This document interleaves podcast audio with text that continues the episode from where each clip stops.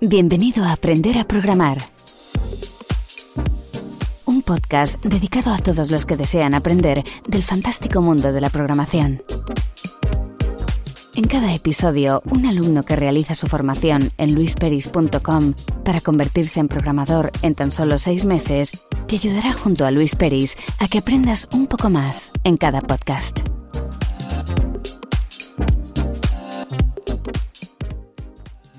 Buenos días, bienvenidas y bienvenidos un día más, un podcast más, aquí Aprender a Programar.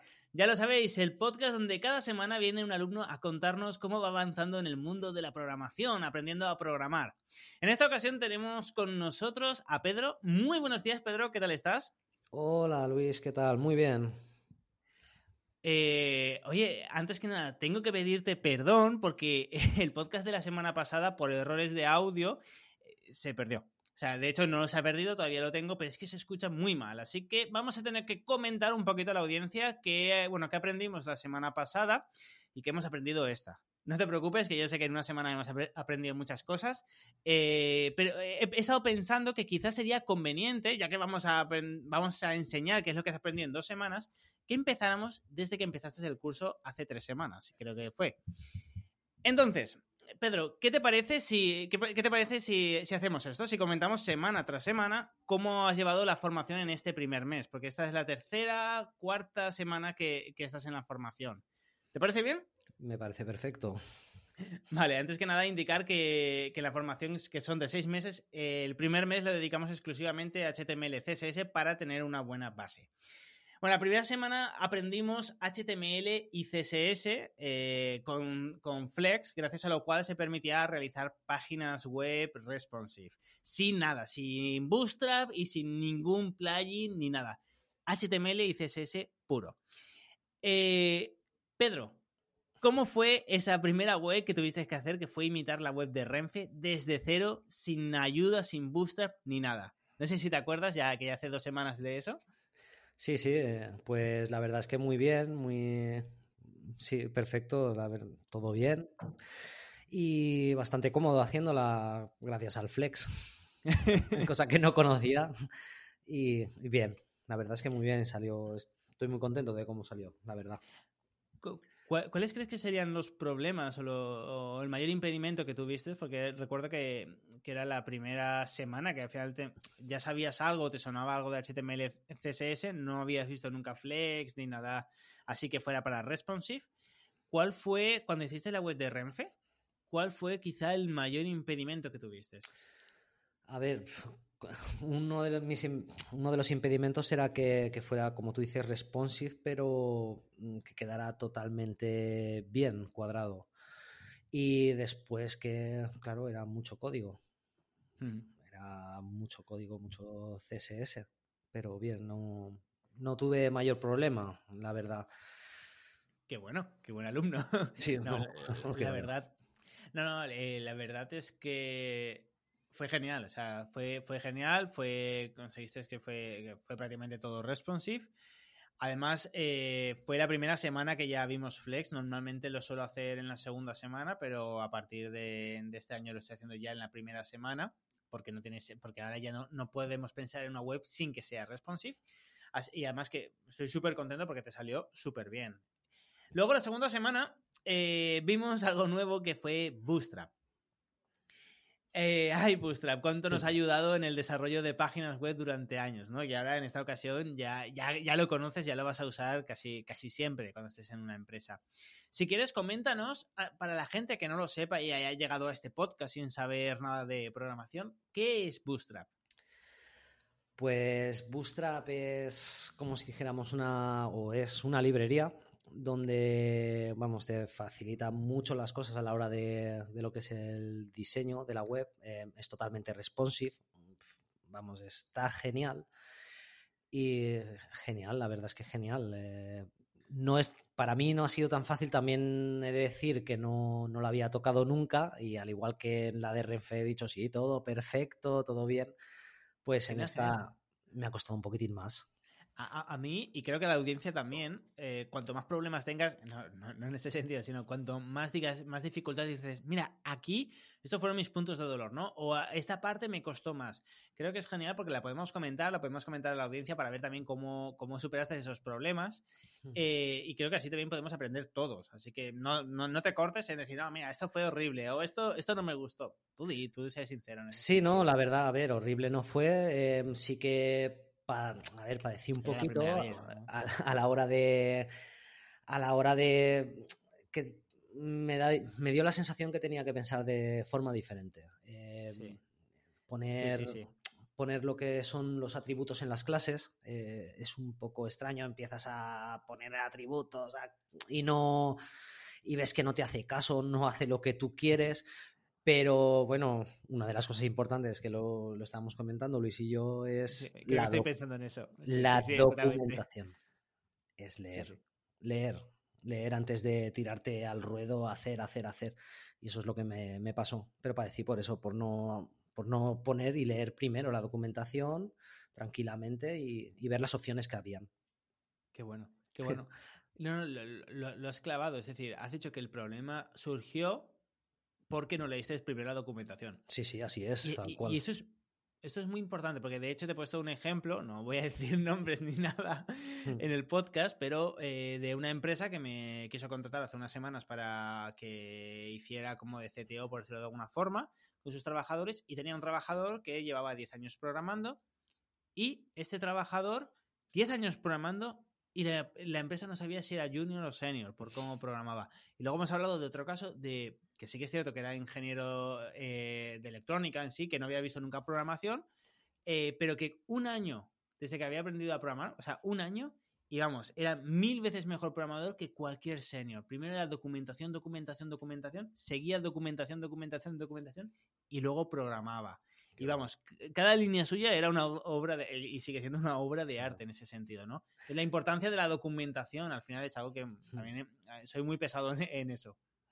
Sí, la verdad es que yo creo que, hay mucha razón. Yo he aprendido la lección, ¿eh? desde luego, porque es que me los primeros días me volví un poco loco y muy, muy frustrado, la verdad, a la hora de decir, ostras, no me sale, no me sale, y dices, no, hay que leer más. Eh, tiene sentido. Eh, es decir, normalmente pensamos de qué es lo que necesitamos y vamos a ello, pero muchas veces eh, cuando estamos ante un sistema nuevo o ante un problema nuevo y sobre todo en informática, claro, si no sabes qué tiene o en qué te puede ayudar Bootstrap, por ejemplo, hablamos de Bootstrap, hablamos de, cualquier framework, ¿no? de cualquier sistema.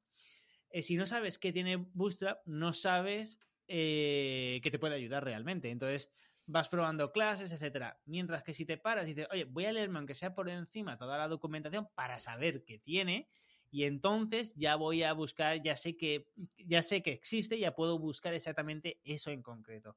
Eso es lo mm. que es tan importante, eh, bueno, es algo que no, no voy a decir nuestro país, sino en términos generales la mayoría de los programadores, yo creo que esa es la gran diferencia entre un junior y un senior. No es tanto el tiempo, que es algo importante, la experiencia es importante, sino también eh, un pensamiento más crítico en este sentido de voy a documentarme, voy a estudiarlo bien y luego programaré. Perfecto, pues nada, terminamos la segunda semana que hiciste en la página web de Amazon con Bootstrap. Eh, vamos entonces, eh, no, perdón, esta es, sí, esta es primera semana Renfe, segunda semana Amazon y llegamos a la tercera semana que es esta, que, que, que hemos visto SCSS o SAS y los themes. Si quieres empecemos por el SAS. ¿Qué es, eh, cómo podríamos definir eh, SAS? Pues es como un preprocesador de CSS, si, mal no recuerdo. Corrígeme, por favor, si, es información. Y, y nada, lo que no sé cómo explicarlo, pero es como puedes anidar, puedes utilizar variables y puedes anidar. Es que no sé, claro, sin verlo, sin, sin mostrarlo, explicarlo es complicado. Te intento ayudar, que la verdad es que es complicado. Muy bien. Sí, eh, para empezar, es como una especie de pseudo lenguaje eh, que no va a funcionar en ningún navegador y está basado obviamente en CSS. La gracia es, todo parte en que CSS está súper bien, pero tiene unas deficiencias que seguramente con la nueva versión saldrán. Antiguamente la deficiencia es que no estaba pensado para responsive y salió, salió Bootstrap. Ahora la deficiencia es que cuando salió eh, SAS es que no tenía variables, por ejemplo, o que no se podía anidar el CSS. ¿A qué nos referimos con anidar cuando Pedro ha dicho esto, de que se puede anidar? Muy fácil. Si tenemos un div y dentro tenemos un párrafo y queremos que todos los párrafos dentro de ese div tengan un, yo qué sé, el color de la letra rojo, en CSS tendríamos que a lo mejor poner div, eh, corchetes y, por ejemplo, yo qué sé, tamaño, width, 100%, etcétera. Y abajo tendríamos que poner o el nombre de, ese div, si por ejemplo se llama, yo qué sé, artículo, punto artículo, eh, espacio eh, y la letra P de párrafo, ¿no?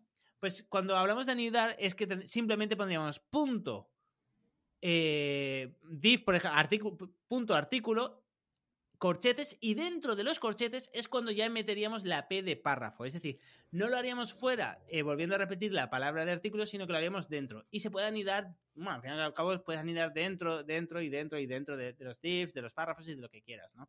Y es una forma bastante limpia de, primero, no repetir código, porque si no tienes que repetir el nombre de las clases anteriores. Si quieres pone, por ejemplo, dar color a un span que está dentro de un párrafo, que está dentro de, un div que tiene la clase artículo, tendrías que poner punto artículo, espacio eh, p, espacio span, por ejemplo. Mientras que aquí lo haces muchísimo más limpio, junto a las variables, ¿no? Eh, Pedro, creo que más o menos nos habrán entendido, aunque sí que es cierto que con audio es un poquito más complicado, pero no pasa nada.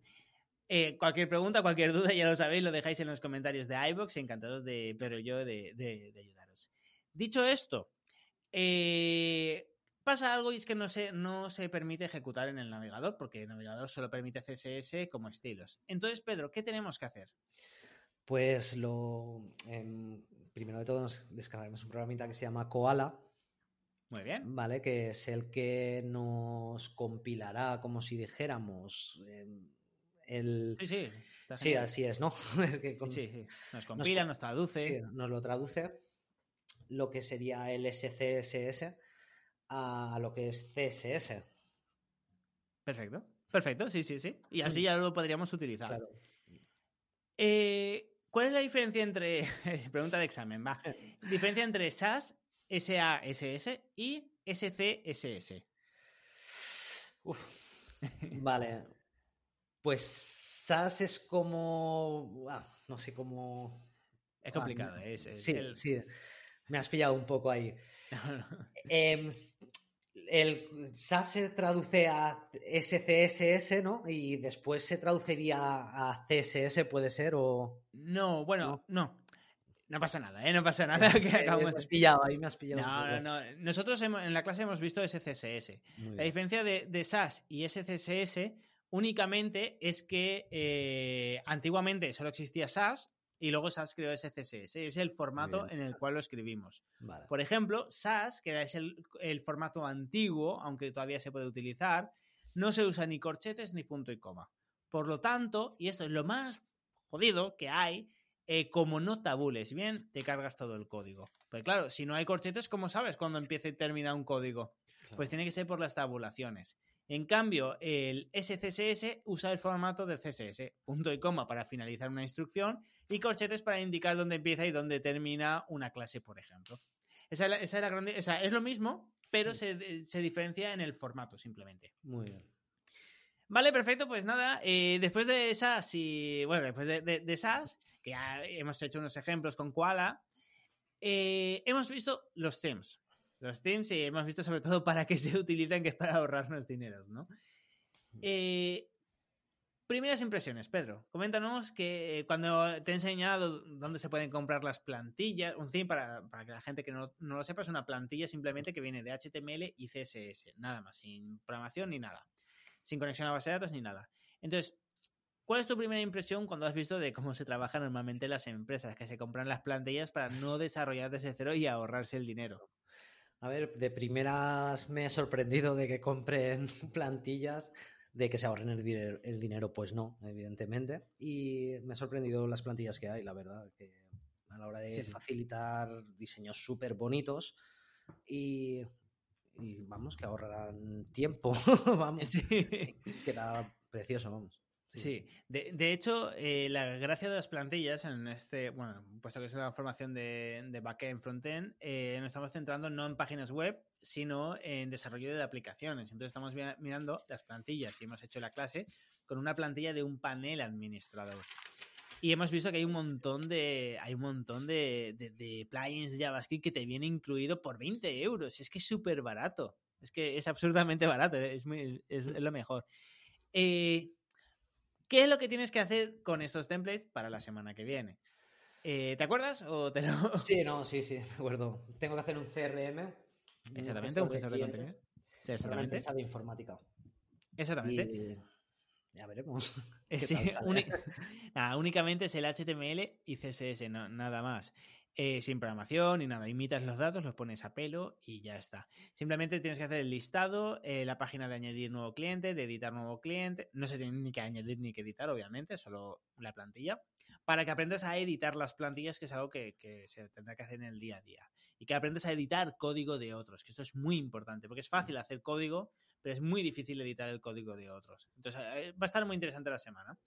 Y luego también el, sí, el listado con el plugin JavaScript Data Table, que va a estar también muy interesante.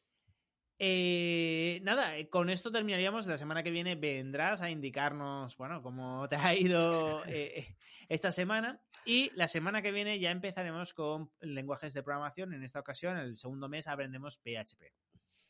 Entonces, en esta ocasión, eh, la semana que viene también nos indicarás, bueno, cuál es tu primera impresión como ya aprendiendo a programar en PHP y con el proyecto que entonces realizarás. Así que nada, Pedro, eh, ¿algo que comentar? Micro abierto, tú mismo. nada, pues que vamos a ver qué tal será esta semanita con los teams. Eh, no los había visto nunca y bueno, todo esto ahora ya es nuevo. La primera semana HTML y CSS no era tanto, pero a partir del anterior y esta, pues es nuevo. Ya os comentaré las impresiones y a ver qué Eso tal mi experiencia. Perfecto. Eh, por cierto, tengo curiosidad. ¿Tienes ganas de empezar eh, lenguaje de programación? ¿O tienes miedo? ¿Tienes ganas? ¿Tienes... No, sí, la verdad es que más que ganas, ansiedad. no, pero sí, tengo muchas ganas de, de empezar los lenguajes de programación, claro. Tengo ganas de ver movimiento. Sí, yo, yo, entiendo que hay gente que dice, hostia, un, un, mes entero para HTML, CSS, y dices, ostras, ya, pero es que hemos visto HTML, CSS y CSS bien visto con Flex, no, no, sí. no con Float. Hemos visto eh, Bootstrap y, y, de nuevo, has, al final has necesitado leerte la documentación y aprenderlo y aprenderlo a utilizar porque lo vamos a usar. Sí, y lo vas a usar en las empresas siempre, o sea, todos los días prácticamente en ese sentido. Eh, hemos visto también eh, el preprocesador, como bien has dicho, de, eh, de CSS, que es SAS y SCS, bueno, SCSS prácticamente, que es lo que hemos visto, ¿no? Del cómo, para qué sirve, cómo se hace, cómo funciona. Incluso la semana pasada modificamos la versión de Bootstrap para que tuviera otros colores por defecto gracias a ese CSS. Mm. Y además hemos visto themes, cómo se implementa un theme, cómo se modifica un theme, cómo se toca el código de otra persona. Todo esto lo que vengo a defender es que entiendo que a lo mejor puede parecer mucho tiempo HTML, CSS, pero yo creo que es el tiempo necesario, un mes, para algo tan importante en el desarrollo de plataformas web eh, que no páginas web, sino plataformas web con, que tienes que manejar bien CSS y HTML, tienes que saber las etiquetas que existen, tienes que saber, eh, bueno, que, que, que, existe el Flex y todas las opciones que trae el Flex, que eran un montón y que las repasamos con la web, si no recuerdo mal, de Mozilla. Mm. Entonces, bueno, simplemente es algo que ahora, a partir de ahora, que ya tocábamos, eh, son cinco meses de lenguaje de programación, que tenemos tiempo de sobra, ahora eh, ya vas a ir más tranquilo con HTML, CSS y no vas a perder el tiempo. Ah, ¿cómo era? No sé, que lo repasarás, ¿no? Pero ya, sí. pero ya tienes unos conocimientos más, eh, más sólidos, por decirlo de alguna forma. Claro, hombre, y de hecho yo creo que también es muy importante, ¿no? Porque tendrás que darle algo visual a...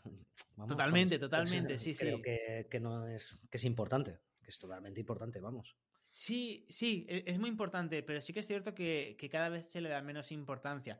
Por ejemplo, el otro día me contactó un amigo que está en, una gran empresa y que es un que sabe bastante de, de programación y me, me, me dijo, ah, ¿me, puedes echar un cable con, con, este código? Y era una cosa de CSS y, dijo, y dije, no, no, no, sí, usa el position, no sé qué, tal, le funcionó. Y, ah, gracias, tal, no, es que no, no me acordaba dices, bueno, se dice, sí, es que pues, quizás no, le, es que no has, no has, aprendido bien HTML y CSS, porque son cosas básicas. Y, y sí que veo que, que bueno, cada vez la gente se centra mucho en el frontend, que está muy bien, tipo Angular, Vue, pero al final todos, o sea, solo se ejecuta HTML y CSS en la parte de diseño.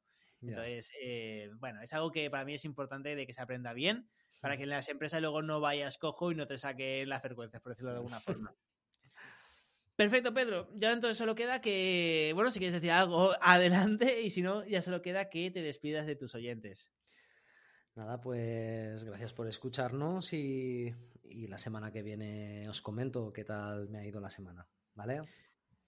Perfecto, pues nada, eh, muchísimas gracias a todas y a todos por estar ahí al otro lado en iBox y ya, también en iTunes, que por fin ayer conseguí hablar con los chicos de iBox que había, se habían cargado la plataforma y no me dejaba pasarlo a iTunes y ahora ya estamos en iTunes y muy pronto en Spotify también. Así que nada, muchísimas gracias a todas y a todos y ya lo sabéis, nos escuchamos la semana que viene. Hasta entonces.